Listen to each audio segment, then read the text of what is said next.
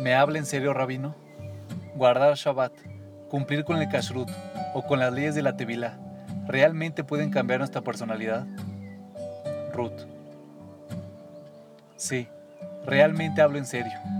En una oportunidad, el novelista Jacobson me preguntó, ¿por qué el judaísmo parecía estar tan obsesionado por los detalles? Me tomó de sorpresa y no se me ocurrió hacerle la pregunta obvia. Jacobson, ¿y tú cómo haces para escribir una novela que gane el premio Booker? La respuesta, como diría cualquier novelista, es trabajar duramente. Debes escribir todos los días, tengas ganas o no. Tienes que transformar la escritura en un ritual y también preocuparte permanentemente por los detalles. El personaje es convincente, el diálogo es oportuno, el guion no se corta en algún punto no hay grandes logros en ninguna disciplina sin ritual, rutina y atención a los detalles casi hasta la obsesión. El genio es 1% inspiración y 99% de transpiración. Lo mismo es aplicable a los temas del espíritu. Está en la grandeza del judaísmo entender este simple hecho. Algunas personas piensan que la fe es como el talento, lo tienes o no lo tienes. El judaísmo afirma que todos somos capaces de grandeza espiritual. Maimónides hasta dijo en su código legal, cualquiera puede ser tan justo como Moshe. Pero para eso, tienes que trabajar tan intensamente como él para lograrlo. No es casual que el judaísmo denomina servir a Dios, abodá, literalmente, trabajo duro. En verdad, en ningún lugar del trabajo intenso genera tantas bendiciones como en la vida del espíritu. Acá te planteo un experimento, Ruth. Estás por aceptar un puesto en una firma cuando aparece una empresa competidora que te dice, te pagaremos el doble, con una condición. Que no leas ningún libro, no escuches música, no veas una película, ni tengas ninguna conversación que no tenga que ver con tu trabajo. Es que queremos que tengas el 100% de tu concentración enfocada en tu labor. ¿Aceptarías? Naturalmente que no. No hay que ser judía para saber que cualquiera sea la remuneración ofrecida, no debes vender tu alma. Stuart Mill decía que es mejor ser un Sócrates insatisfecho que un tonto satisfecho.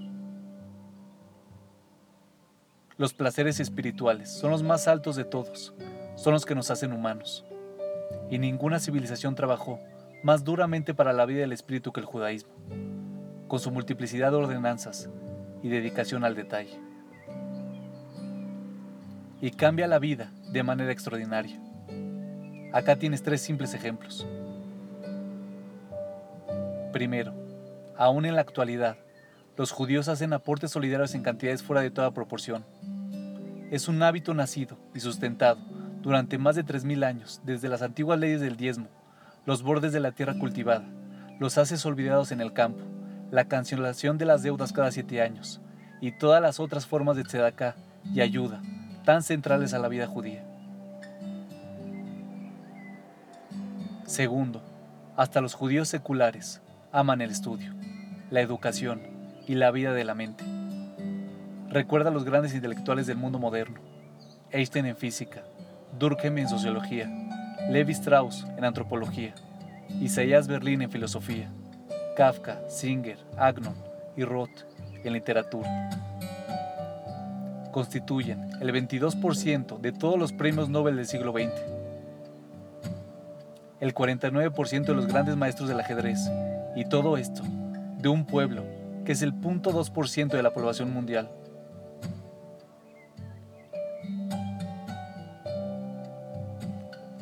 Sergey Brin, el fundador de Google, una vez planteó, nosotros venimos de una de las esas familias, judías, rusas, donde se suponía que hasta el plomero debería tener un doctorado.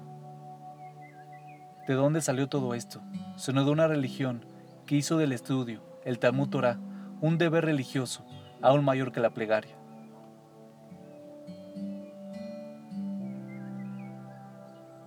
Tercero, los judíos se distinguieron a través de la historia por tener lazos familiares extraordinariamente fuertes. ¿De dónde salió eso? Sino de la estructura de la ley judía, que santifica el hogar, resalta el amor entre el marido y mujer, padres e hijos, e inviste todo lo que tiene que ver con el matrimonio, con un carisma de santidad. El judaísmo transforma a los judíos, tanto que hasta los judíos de varias generaciones de desconexión de la práctica religiosa todavía llevan consigo los hábitos del corazón y las disciplinas de la mente que nacieron y fueron sustentadas en la vida de los mandamientos. Están viviendo de capital heredado, pero siempre es mejor construir tu propia riqueza espiritual y enseñar a tus hijos cómo hacerlo. El judaísmo y sus disciplinas diarias es precisamente eso.